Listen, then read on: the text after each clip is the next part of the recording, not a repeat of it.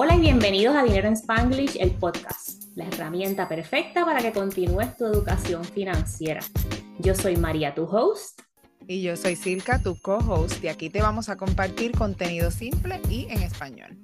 Hoy vamos a hablar de los seguros de vida, porque esto es parte de tu plan financiero que no lo puedes olvidar. Es importante asegurarte, pero solo por la cantidad y el tiempo necesario. ¿Cuánto seguro se necesita, Silka?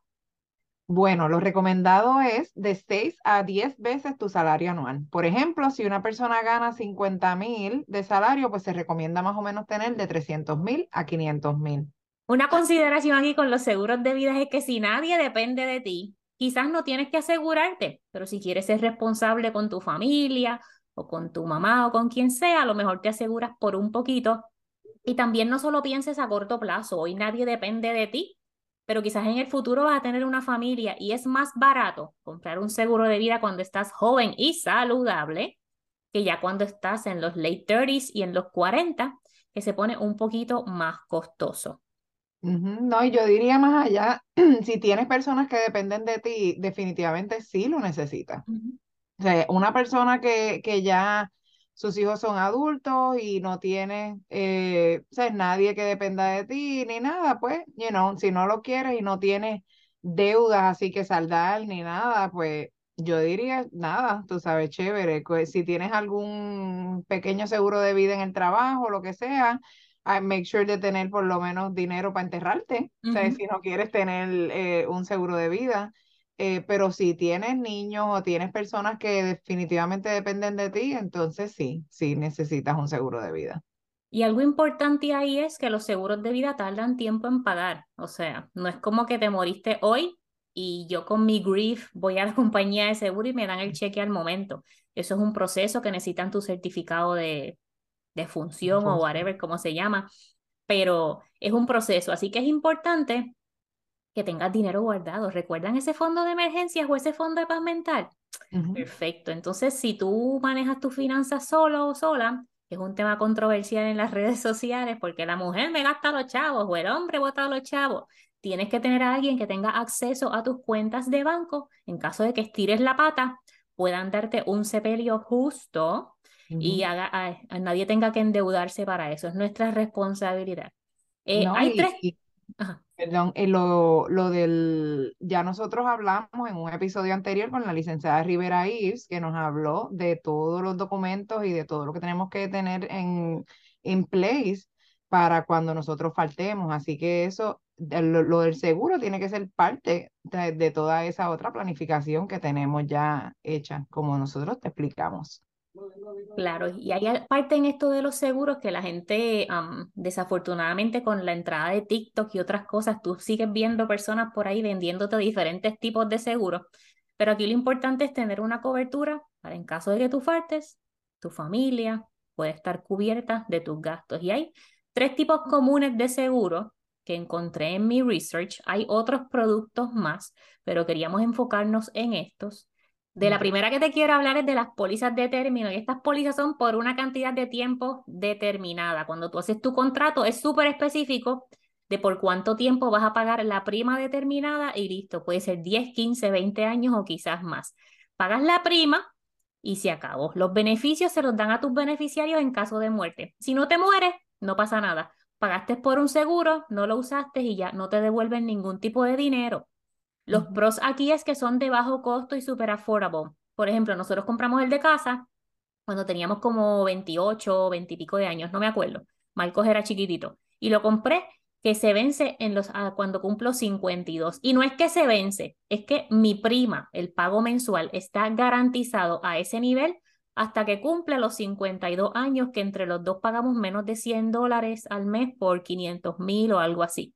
Así que ya por hasta ese momento yo estoy asegurada.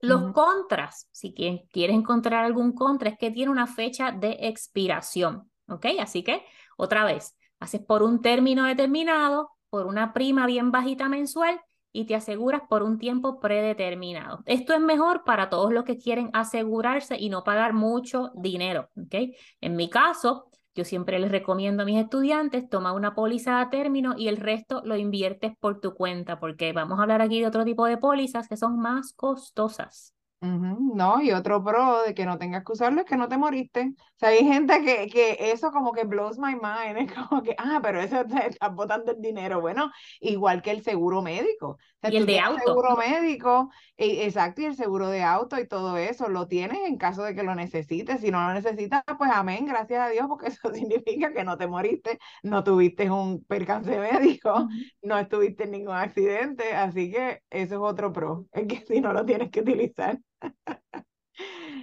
Otro eh, seguro es el Whole Life. Este es un beneficio de muerte garantizado y también tiene un valor en cash, en efectivo. Esa mucha gente le gusta por eso, por el, por el valor en cash. Eh, los pros son beneficio de por vida. Los cons es que es bien caro, mucho más caro, eh, como 5 a 15 veces más caro que una póliza a término. Entonces, la parte whole life es complicada ya que incluye cargos por manejo, impuestos, intereses y las reglas de la compañía que emite la póliza. Esto es mejor para gente que tiene billete. Para nosotras, que somos pelas, Eres, no, no, tiene mejor la de término. No somos pelas, somos más inteligentes con nuestro dinero, chavito a chavito. Exacto.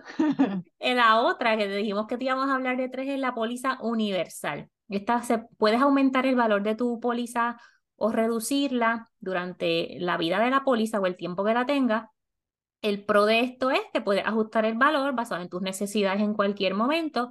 Los contras, si es que esta tiene ganancias, inversiones, etcétera, esta combina todo, las ganancias están basadas en el comportamiento del mercado de la bolsa de valores y es más costosa que la whole life. Así que tienes la más barata es la de término, después viene el whole life y después viene la póliza universal.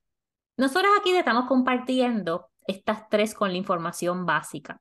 Tú lo que tienes que hacer es contactar a un agente de seguros que las ofrezca todas.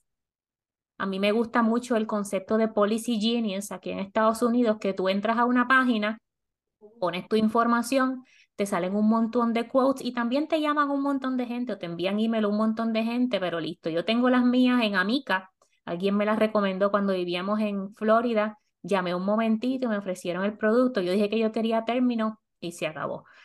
y me gusta invertir el dinero por mi cuenta. Sí, eso es lo que nosotras recomendamos. Coge una póliza a término, eh, lo más seguro tú vas a tener que extender la tuya, ¿verdad? Porque cuando se expira a los 52 todavía tienes la nena pequeña. No, pero ya nosotros estamos self-insured con los activos que tenemos y los ahorros, no necesitamos póliza. Ya a este punto yo podría cancelar esa póliza. O no. Un poquito de años más. Es, pues, es también ese, esa responsabilidad extra, ¿verdad? Como que, pues ok, tengo inversiones que pagan la casa, pero ¿qué hace mi familia con una casa salda? Nada, pues necesitamos un dinerito más. Pero, y, y, tú tienes, tú tienes término, ¿qué tienes? No, yo tengo la que tengo en el trabajo porque I figured que ya Brian es over 21 y mi hijo es over 21. Eh, mi esposo hasta ahora está saludable, puede seguir trabajando, tenemos dinero suficiente para que ellos puedan mantenerse sin mi sueldo por lo menos un año, año y medio entre todos los activos que tenemos, así que sea, eso da para enterrarme y para...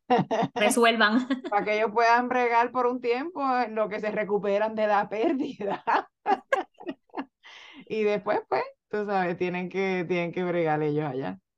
Sí, aquí lo importante pues, yo no tengo niños, ni tengo deudas, ni tengo nada que yo me preocupe por dejar behind, ni nada de eso, así que no. Sí, es esa determinación de dónde estás en tu vida ahora, y si estás escuchando esto o nos estás mirando y no tienes ninguna póliza, ¿dónde estás ahora y hacia dónde vas? Porque si estás joven y sabes que quieres una familia, qué sé yo, pues mira, asegúrate a tiempo y ya, y ponle un término a esa póliza y listo.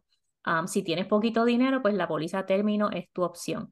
Hay mm. gente que te va a querer tratar vender el cash value, pero cuando tú haces la matemática, tú puedes invertir ese dinero y el cash value no te sale tan bien como tú invertirlo por tu cuenta. Lo importante es leer las letras pequeñas. Cada una de estas pólizas, la de término, si tú la dejas de pagar, te quedaste sin seguro. no te devuelven nada. La de Whole Life y la de Universal, creo que si las dejas de pagar, a lo mejor te dan el valor de cash al momento, al momento que dejas de pagarla, pero esto que me corrija algún agente de seguros porque de eso no sé. O quizás hasta si dejas de pagarla muy temprano, pues pierdes el beneficio y no te devuelven el dinero porque ellos no tienen ningún negocio devolviéndote los chavos para atrás. Así que es importante leer las letras pequeñas. Exacto. Si el que te diga que no compres a término, que compres otro tipo de póliza, watch out, porque puede ser que estén tratando de venderte algo, como ya te hemos dicho en otras ocasiones. Cuando una persona te quiere meter algo por ojo, y nariz y no te, que, que tú no crees que te conviene, probablemente que te están tratando de, de vender algo. Así que eso de leer las letras pequeñas es importante. Sí, igual que if it's too good to be true, es que es no está bien. Entonces, haz tu matemática. Si una póliza a término te sale a 50 dólares al mes y una póliza Whole Life te sale a 300 dólares al mes, quizás tú puedes invertir ese dinero por tu cuenta, ¿ok? Sí. Todo matemática. Y... que, exacto, que vas a salir mejor. Si tienes esa disciplina de coger esos 250 dólares extra e invertirlo en el stock market, va a salir mejor. Mira, hasta poniéndoselos al principal de la casa, yo creo que tienes un mayor rendimiento. No, y, y es el, el, te venden el sueño de que te doy el dinero para atrás o están las inversiones, pero ¿cuánto dinero me vas a dar versus, lo que yo voy a pagar? En comparación con que si yo lo invierto por mi cuenta, ¿cuánto potencial tengo? Porque si lo inviertes bien a través de las cuentas individuales en un index fund bajito, vas a pagar menos que cualquier cargo administrativo que cualquiera de estas pólizas tenga ahí escondidos, escondidos o determinados. Nadie lee las 800 páginas que te van a enviar de la póliza de seguro. Así que lo mejor que puedes hacer es hacer tu tarea, irte con un broker que sepa bastante. Si vives en Estados Unidos, Policy Genius es una buena opción. Amica es la compañía que yo tengo. Hay muchas otras por ahí, así que mucho ojo con las letras pequeñas, las restricciones y qué pasa si dejo de pagarlo.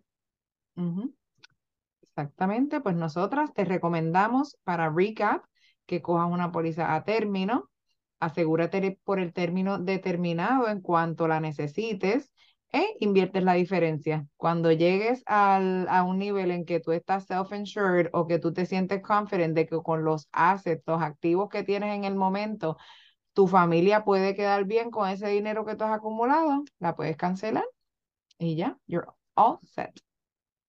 Muy bien, entonces gracias por escucharnos. Nos ves en TikTok y en Instagram y además, cómpranos un café.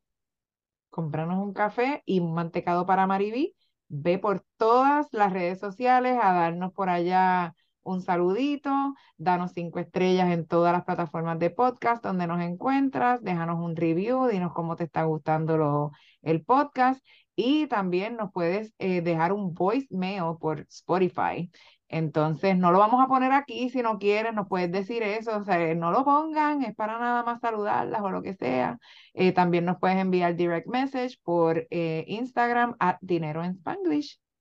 Gracias, bye. Bye.